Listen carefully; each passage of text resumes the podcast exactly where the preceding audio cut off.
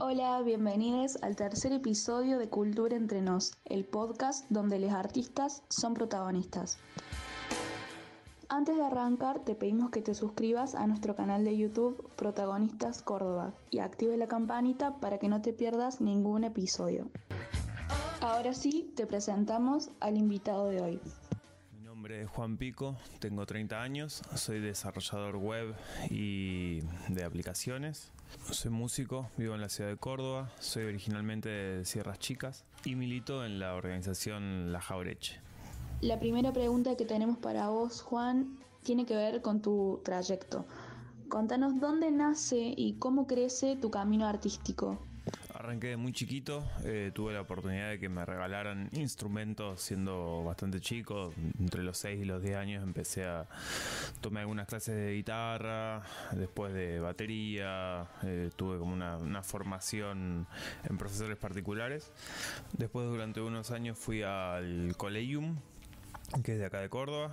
Eh, y después algún que otro profesor particular y bueno, mucha enseñanza también de, de los amigos y la, la, gente con lo que uno le toca por ahí interactuar, por la suerte de tocar con alguien. De chiquito yo tocaba con mi viejo, que me enseñó bastante.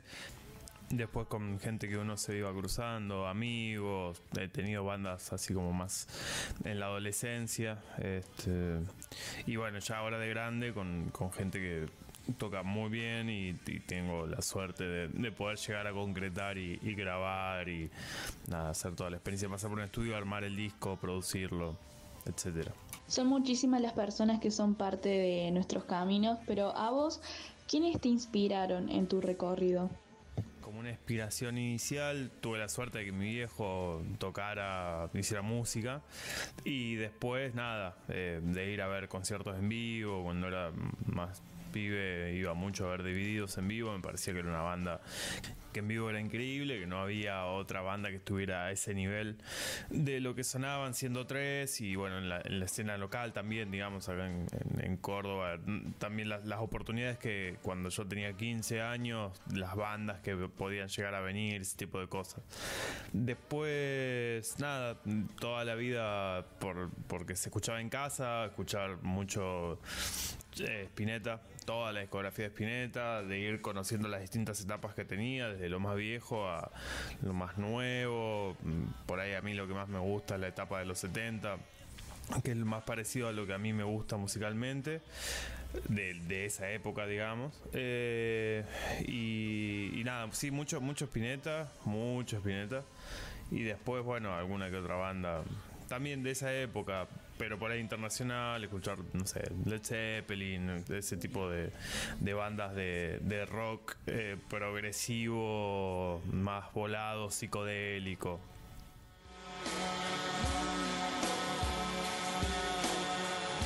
Arrancamos con el segundo bloque de Cultura Entre Nos. Llegó el momento de que nos compartas alguna producción propia, así que te pedimos que elijas algún tema y nos cuentes de qué se trata.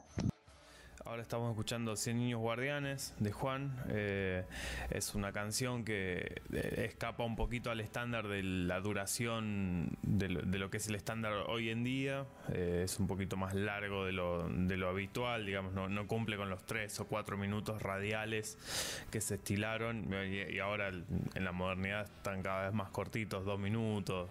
Tienen que ver todo con una cuestión con las reproducciones de Spotify y tal de que sea más vendible. Y elegí esta canción porque me acuerdo que cuando la compusimos, que fue una, una escritura conjunta con Juan Cruz Ledesma, nos había llegado como la noticia, habíamos leído una noticia que hablaba de, de, unos pibes muy chicos que se estaban formando, digamos, desde que tenían 10 años, una cosa así, para eh, ser como los cuidadores, si se quiere, una especie de guardaparques de una región, no me acuerdo bien si era de Colombia o de Bolivia, la verdad que no recuerdo bien, y nos había parecido significativo, digamos, porque bueno, primero que tenía como un, tiene ese nombre que se llama 100 niños guardianes, Este, que porque eran eso, era como un número significativo que habían elegido, y eran 100 pibes que los capacitaban para eso.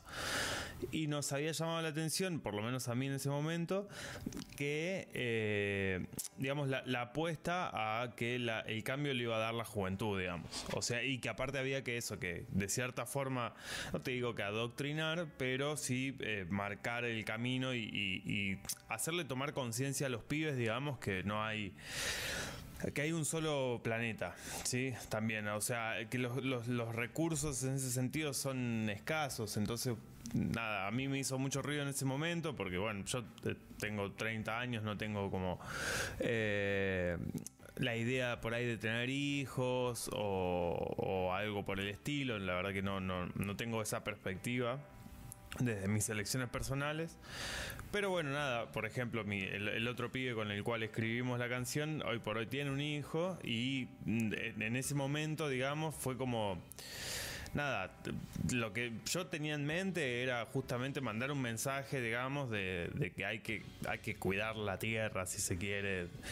Por ahí suena muy hippie y demás. El tema no es para nada hippie, si se quiere, sino que nada, eh, es, es solamente tomar conciencia de que realmente hay un solo planeta, digamos, no tenemos más oportunidades, no se puede uno tomar un, avión a Marte y vivir allá, por lo menos no ahora y en el escaso, digamos, en el tiempo cercano que pase algo así, es realmente improbable que nosotros con nuestros recursos bajos eh, podamos llegar a eso.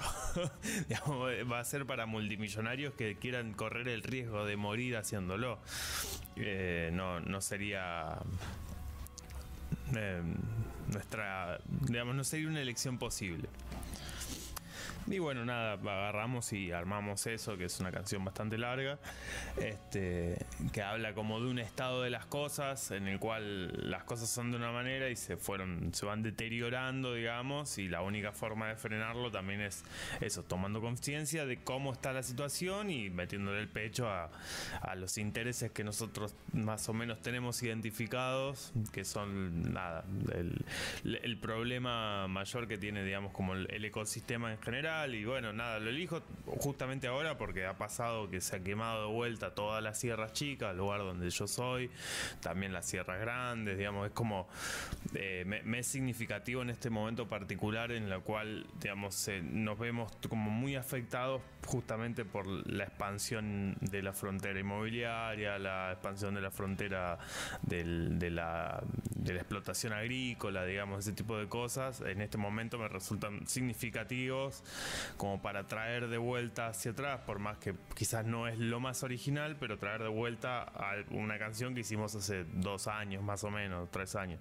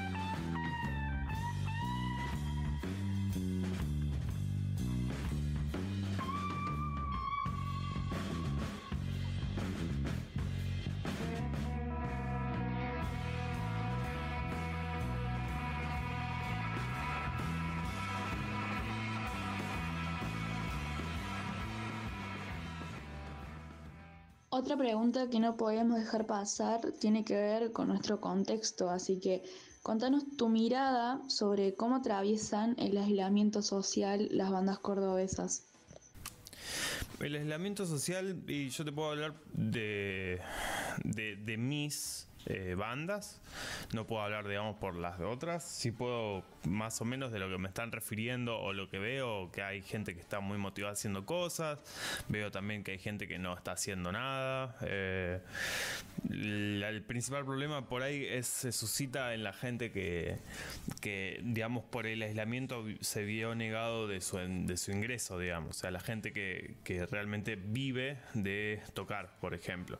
Que pueden ser, digamos, por ahí no hay en la las bandas del under, de rock de Córdoba o eso, por ahí quizás no hay tanto. Son poquitos, digamos, en número, pero bueno, nada, también hay, hay otras bandas, no sé, las bandas de cuarteto, ese tipo de cosas, eso mantiene una estructura mucho más grande y en este momento la están pasando mal económicamente, digamos no pueden sostener un, nivel de laburo porque realmente, digamos, esa es una industria que en Córdoba mueve muchísima plata y mucha cantidad de gente de mano de obra.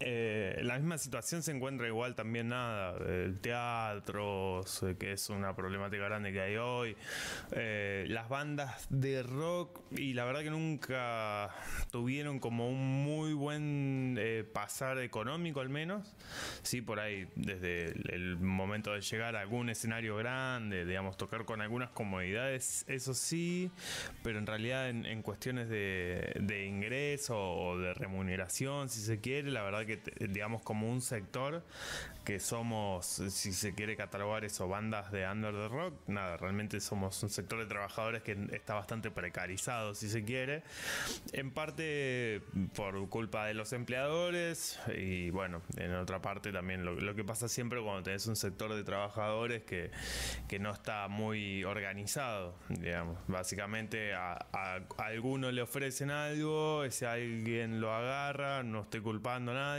pero bueno, pues es lo que pasa esa persona termina agarrando y nos termina bajando el precio a todos. O aceptando tocar en condiciones que no son las óptimas, escenarios en mal estado, riesgo de electrocución, las cosas más comunes, digamos, que si bien después de Cromañón se han eh, normalizado algunas cosas, digamos yo como... Eh, tengo un poco de experiencia tocando acá en Córdoba y nada, no, no, no, no hay un escenario que sea 100% seguro, por ejemplo. Este, el dejar de tocar en ahora en pandemia, por ahí es medio jodido, por una cuestión creativa para mí particularmente eh, esta, esta sensación de que no hay mucho futuro por lo menos para lo que es el rock en vivo que a mí es la, digamos, es la forma que más me gusta ir a ver una banda ver algo en vivo o mismo yo tocar en vivo. Me encanta la situación de estar en un estudio y todo pero la verdad que de a modo de divertimento me gusta más tocar en vivo eh, porque tenés la gente ahí, la gente te da su punto de vista de lo que está pensando, también por lo general se dan en contextos en los cuales vos estás presentando de alguna forma un show y, ves, la reacción de la gente, digamos, o sea, es, es, es lindo ese, ese ida y vuelta, por más que suene muy, muy trillado, eh, la verdad que está bueno y es, es divertido, básicamente. Es, yo lo hago por diversión, no, no es una carrera profesional, si bien si es una necesidad que tengo desde muy pibe, porque hubo un tiempo que ya no hice más música, bueno, nada, no, no es... Eh, no lo hago profesionalmente en el sentido de que yo no, no vivo de esto, o sea, vivo de mi trabajo regular, que es la situación en la que está la gran mayoría. Hay muy pocos músicos de Córdoba, de Lander, que, que vivan de lo que producen. La mayoría tienen laburos alternativos, como, no sé, puede ser docente de el instrumento que sepa manejar, o composición, o labura en, en, alguna de, la, de los circuitos, digamos, de producción, o sea, de de te hace la canción, te la arregla, graba las canciones de tu, de, tu disco si se quiere, si es un instrumentista, o después hace digamos, la, parte de sonido, de nada, laburar como en la gran producción de, de algo. En particular lo que a mis bandas respecta, como nosotros teníamos material hecho hace relativamente poco y lanzado el año pasado o el anteaño pasado, la verdad que este año nosotros teníamos la expectativa de como iba a haber como una especie de reactivación económica por cambio de gobierno, este, o sea que iba a haber más guita dando vueltas entre la gente, o sea que la gente iba a poder zafar un poquito y salir más, que eso fue algo que, digamos, veníamos ya mal de antes porque la gente podía salir menos porque tenía menos plata para gastar, entonces si tenía que salir un día por mes, eh, lo más probable es que nosotros termináramos compitiendo contra cosas mainstream, digamos, porque la gente no tenía un resto para ir a ver si la banda estaba buena, digamos, nadie tomaba ese riesgo, sino que terminaban acumulando más las bandas más, más importantes por tener un aseguro, digamos, de que tenés un producto totalmente terminado, quizás. Eh, la verdad que nosotros medio que nos guardamos todos, bueno, también está el, tema del cuidado, tener familiares, etcétera. Eh, implica no juntarse tanto eh, y, por ahí nada, también las preocupaciones, digamos, porque antes, no sé, uno estaba como, sí, podés tener un montón de problemas, pero no el problema de muerte inminente, por ejemplo, o de contagiar a alguien, o nada, los riesgos que, que tenemos como en esta modernidad y nueva normalidad, este, también te, afectan mucho psicológicamente y de, cierta manera, y entrecomillándolo mucho, vos sos como un artista en lo cual estás como más... Eh, sensible, si se quiere. Si, si lo tenés en tu proceso creativo, ¿no? Hay gente que por ahí puede seguir escribiendo. Yo, yo particularmente me gusta mucho tomar eh, como cosas más de la vida real. Y la verdad que la vida real, hoy por hoy, digamos, entre la recesión económica que estamos viviendo y el problemón que implica de, de riesgo de salud, la polarización social que estás teniendo, digamos, un montón de cosas. Y la verdad que no me da muchas ganas de escribir sobre eso aunque puedas escribir algo como que denunciando el problema o no sé, o haciendo nada, una historia de algo, digamos, se me va un poquito. Ahora recién estamos empezando a volver a, querer armar algo, ya pasaron como ocho meses. Gente con la que toco igual siguió haciendo cosas, eh, a mí particularmente me pasó que me frenó bastante por la preocupación, también tuvo que ocupar más tiempo del que estaba ocupando para militar porque hay necesidades que cubrir digamos, y, pasé a tener otro tipo de prioridades por ahí que son más de la realidad inmediata y de la realidad que puedes darle una mano a alguien, que lo que me pase en mi fuero interno o mi carrera artística, si se quiere, lo que fuere, digamos. Ya llegamos al último bloque de este tercer episodio de Cultura Entre Nos. Estamos charlando con Juan Pico, que nos contabas eh, al principio que formas parte de una organización política, la Jaureche, eh, entonces, queremos preguntarte, ¿vos consideras que se proyecta tu militancia en lo que haces como artista? No sé si se proyecta mi militancia como militancia particular, digamos, la militancia de estar en una organización social determinada, o la actividad en sí de militar, digamos, las actividades particulares que conlleva hacer algo, depende del rol que uno ocupe, digamos. Eh, se refleja por ahí mi pensamiento político, siempre y cuando lo pueda hacer coincidir con las otras personas cuando, cuando escribimos en conjunto, por ejemplo o si la otra persona también te acepta que vos digas cualquier cosa, digamos, no, importa el, tópico en particular, eh, digamos, se refleja en tanto en cuanto, digamos, está, mediado por una segunda persona, eh, que es la persona con la cual toco, digamos, porque las decisiones, si bien por ahí uno es el que escribe mayormente, la decisión por lo general me gusta dejarla a un nivel grupal, porque me parece que si vamos a estar todos poniéndole tiempo y esfuerzo a hacer algo, digamos, que nos guste más, nos guste menos, y más o menos tenemos que estar todos de acuerdo con lo que, con lo que se dice, digamos, al menos, por más que tengas, no sé, vertientes ideológicas distintas o, o la visión distinta sobre problemas particulares, digamos, tenés que tener un mínimo de acuerdo, digamos, sobre todo cuando escribís cosas por ahí cuestiones más políticas, si se quiere, o que hablan más de como de una realidad. O hay bandas que, que tenemos que hablan más de cosas, no sé, y por canciones también, no, no, no en todo, pero tenés, por ejemplo, no sé, con los estados hay algunos atisbos más de lo que podés encontrar de lo que yo opino políticamente.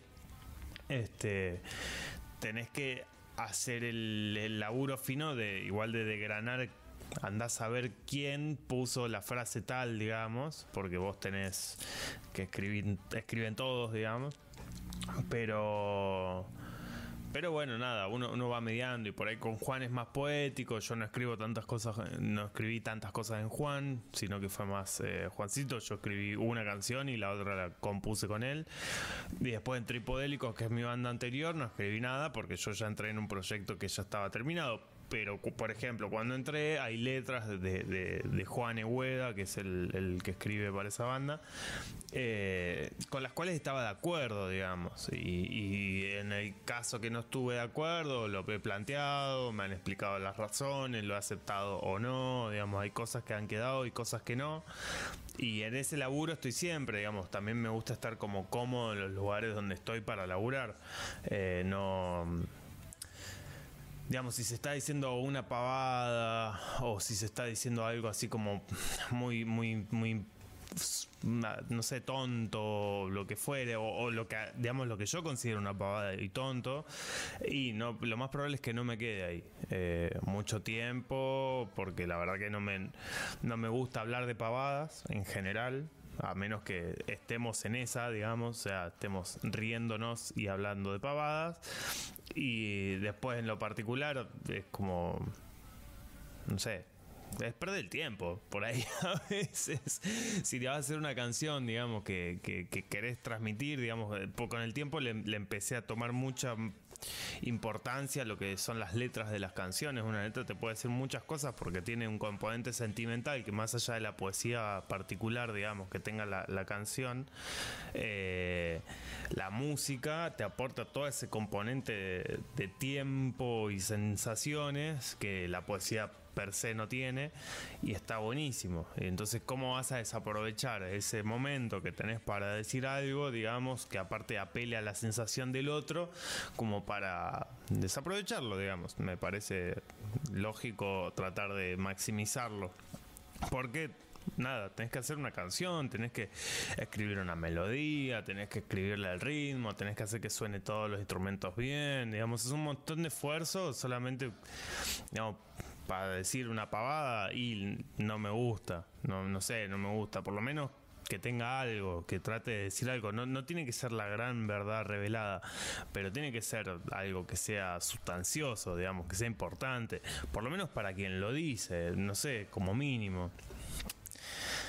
Ya para ir terminando, contanos, ¿en qué proyectos musicales estás actualmente?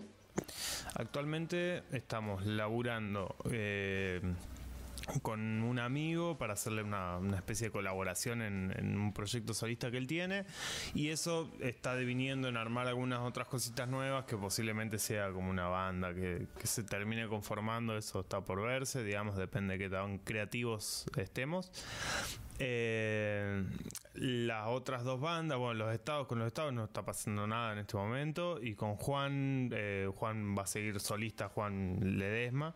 Y con Juan Cruz, que es el otro Juan, eh, nada, estamos haciendo otras cosas. Juan está tocando con Pame Rudy y está tocando con nosotros. Este, pero bueno, Juan, Juan Cruz Ledesma va a seguir su camino solista, digamos, con, con ese proyecto. O bueno, ya definirá él como con qué nombre pero eso quedó también ahí medio, medio colgado.